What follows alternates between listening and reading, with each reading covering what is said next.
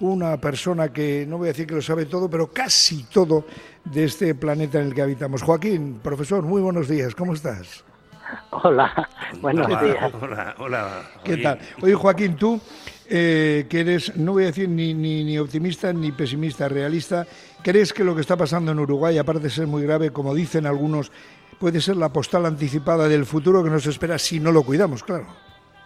Sí, sí, es una suerte de, advertencia con ejemplo concreto, eh, con un panorama que como repercute ya directamente eh, en el mínimo bienestar de las personas, porque hemos estado muy descuidados y siempre hemos considerado que lo que pudiera pasar pues a las praderas, a los bosques, a los lagos y a los ríos, pues era como algo que todavía estaba lejos. Eh, este eh, suceso que realmente es eh, absolutamente catastrófico para, para Uruguay y que venía poco a poco anunciándose, pues es algo que, debemos tener en cuenta. Cuando alguna forma de uso de la naturaleza o de cualquiera de los elementos básicos de la naturaleza se hace con el descuido absoluto, pues eh, acaba repercutiendo en nosotros mismos. Y creo que hay bastantes ejemplos en los que nos estamos aproximando ya a, lo de Uruguay dentro de la península ibérica. Es decir, que, que lo que hemos comentado ya en otra ocasión, lo de Doñana, no es más que una aproximación, pero, pero casi es lo mismo, ¿no? Es, eh, usar mal el recurso, se secan los acuíferos, se acaba eh, destruyendo un, patrimonio natural y acaba pues eh, siendo pues unas dificultades extraordinarias para la vida de los humanos. Estaba leyendo algunos datos que les va a resultar familiares, aunque terribles, a quien nos esté escuchando. Eh, dice que el agua proviene de la canilla, hablo de Uruguay, de, de, Montevideo, que contiene el doble de la cantidad de sodio permitida, es decir, estamos hablando de sal.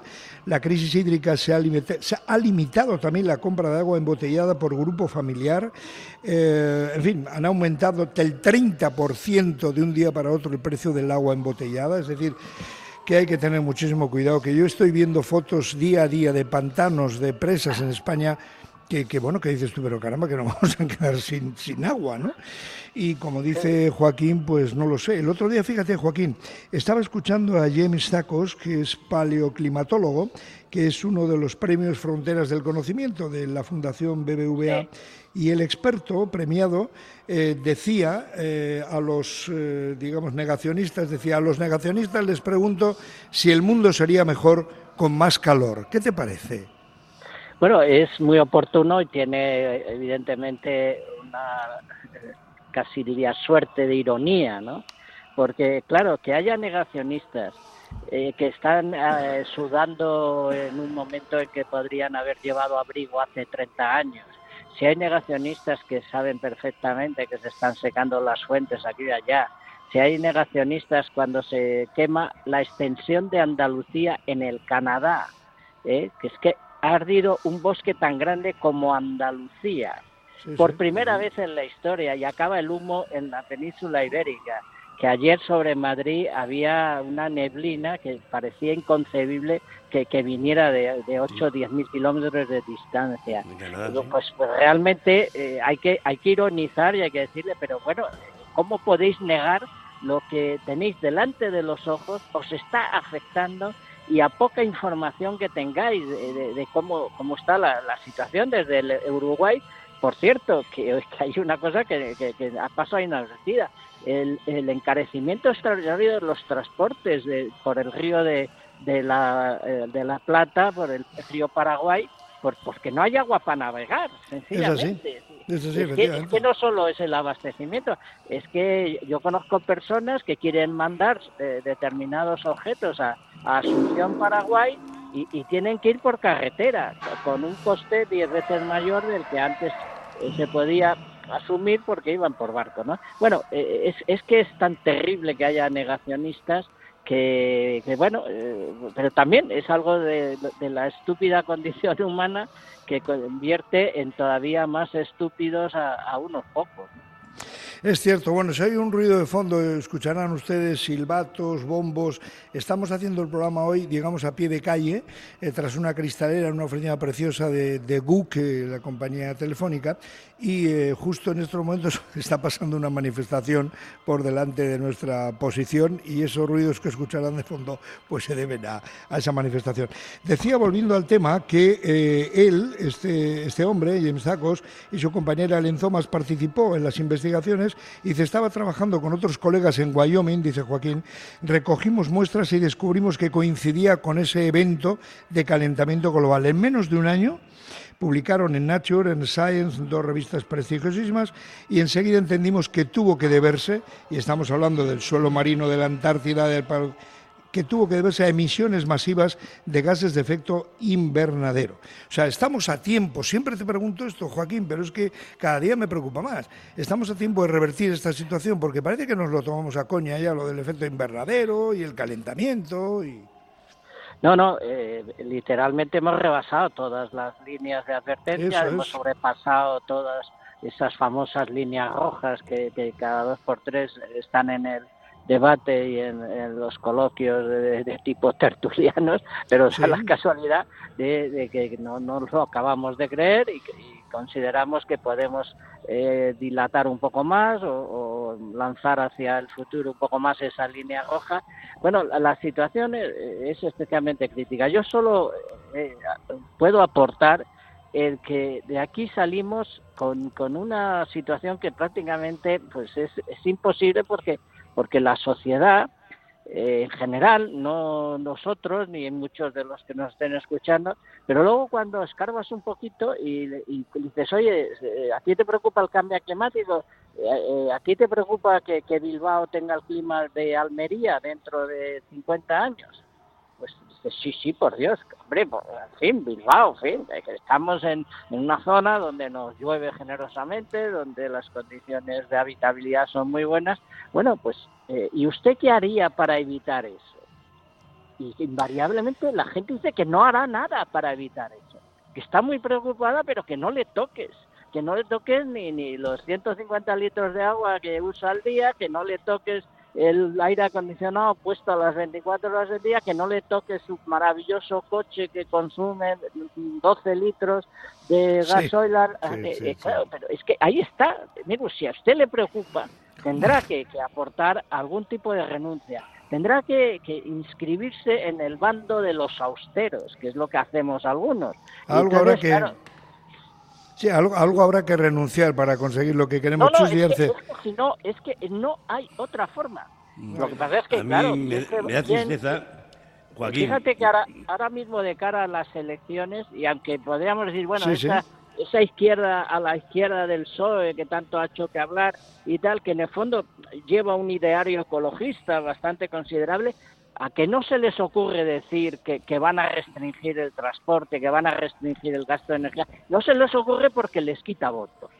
Por muy ecologistas que vayan, por muy verdes que se consideren desde un punto de vista ideológico, y estamos en esa, es que hay que tener las narices, decir, señores, yo quiero ganar las elecciones para que todos tengamos menos, en vez de todos tengamos más, que es como se han convocado todas las elecciones y todas las peticiones de votos de la historia. Miren, ahora se trata que para que el mundo siga, para que la vida tenga alguna viabilidad de aquí a, un siglo o quizás solo medio siglo, tenemos que tener menos, todos, menos, así de claro.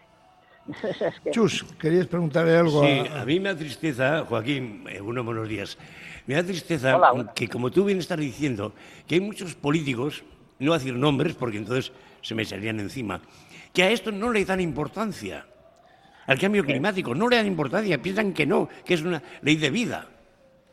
No, no, no, es que en absoluto, es que tenemos tal catarata de información, tenemos tantas vivencias, y es que, mm. si es, que es, el autoengaño permanente. Por supuesto. Es que, es que eh, eh, no solamente por, en fin, todos sabemos que la memoria es frágil.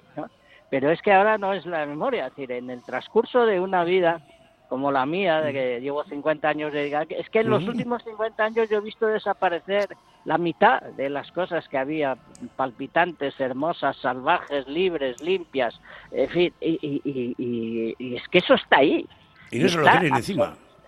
Está absolutamente avalado por información técnico-científica, es decir, que es que es, es incuestionable y, y que no le den importancia, más bien es que le da mucha importancia a su posición, sea la que sea. el negacionismo está amparado por la creencia de que si aceptas el cambio climático tienes que aceptar lo que yo he dicho, lo de tener... Por la ignorancia, por la ignorancia más Joaquín, pero es que además hay cosas que yo no acabo de entender muy bien. Por ejemplo, se dice lo de los plásticos, el mar, etcétera, y ves en los muchos hipermercados o supermercados que dicen, no, estamos eliminando el plástico y tal. Coño, vas a comprar cualquier producto y todo está envuelto en plástico. Vas y todo está envuelto en plástico. Y dices, ¿y qué hago con él? ¿Me lo como antes de salir? ¿O por qué no lo quitan? hay una hay, hay un, fíjate, ahora mismo no estoy seguro, desde luego un proyecto de ley de, sobre los plásticos eh, sé que ha habido, lo que no sé si ha llegado con esta convocatoria anticipada de elecciones, lo que no sé si es uno de esos que se ha quedado ahí en el cajón. Pero sí, sí, había, lógicamente, el, consumo de plásticos es absolutamente inaudito, eh, inconcebible, eh, extraordinariamente exagerado y está aplastando al mundo. Eh, y, la palabra la uso con mucha intencionalidad. el plástico aplasta. Sí, sí, eh, todo, todo. Y, además tarda en descomponer. Fíjate, otro tema doméstico, Joaquín, pero que leí ayer y que me llamó poderosamente la atención.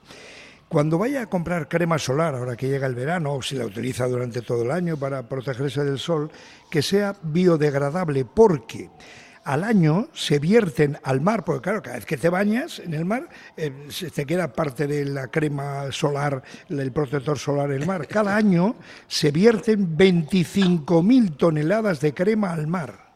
Es tremendo el dato.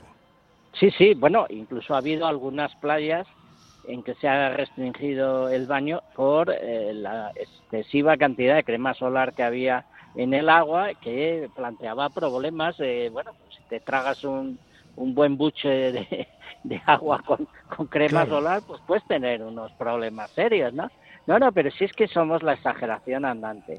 Y, y bueno, sí, y, por qué tenemos que usar tanta crema solar? Por cierto, algunos no hemos usado ni una sola eh, crema solar en un solo momento de, de nuestras vidas, ¿eh? Mm. Yo, y yo vivo al aire libre, una porción de tiempo. Pero sí, es verdad, es, y con esto no quiero decir que no se pongan crema solar, porque sí que hace falta, porque la radiación solar es mucho más potente y porque, desde luego, los cánceres de piel han aumentado exponencialmente. Entonces, eh, pero, pero ¿por qué? ¿Por qué tenemos una radiación solar que, incide tanto porque porque tenemos eh, la atmósfera el calentamiento, claro, claro, claro. El calentamiento, lo que decíamos de el efecto invernadero, etcétera, ¿no? Fíjate que, bueno, que lo sepa la gente, el 25%, porque en todas pone eh, se puede usted bañar y tal, que se mantiene la protección. Bueno, el 25%, y son datos oficiales que facilitaba ayer, creo que la Unión Organización de Consumidores y Usuarios, el 25% de lo que nos ponemos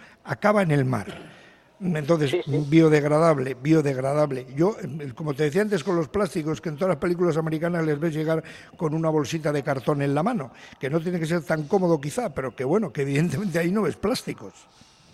Sí, sí, sí, sí, es, que eh, bueno, tendríamos que tener una obligatoriedad absolutamente eh, consolidada de, pues pasarnos a la compra granel sencillamente pasarnos a la, compra a granel y ir con nuestros recipientes, que debían ser de tela o de, papel o de cartón, y, sencillamente porque es eh, absolutamente necesario. Es que, es que no hay un solo, esto ya lo he dicho en este programa, ¿no?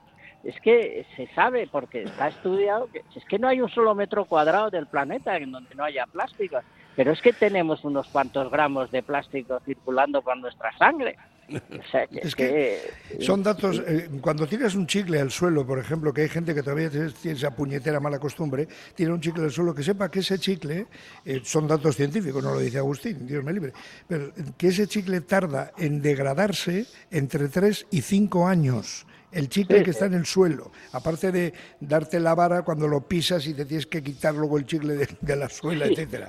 Así que tiene Joaquín Araujo ese color tan saludable que tiene, no se da crema, tal, está entre los árboles, está ahí emboscado. Claro, yo decía, ¿cómo, cómo conseguirá este hombre ese bronceado natural? Pues mira, ahora ya lo sabemos. Joaquín, Joaquín Araujo, siempre es un placer charlar contigo, de verdad. Un abrazo muy fuerte y que tengas un estupendo fin de semana. Gracias, igualmente a todos. Un abrazo. Hasta luego.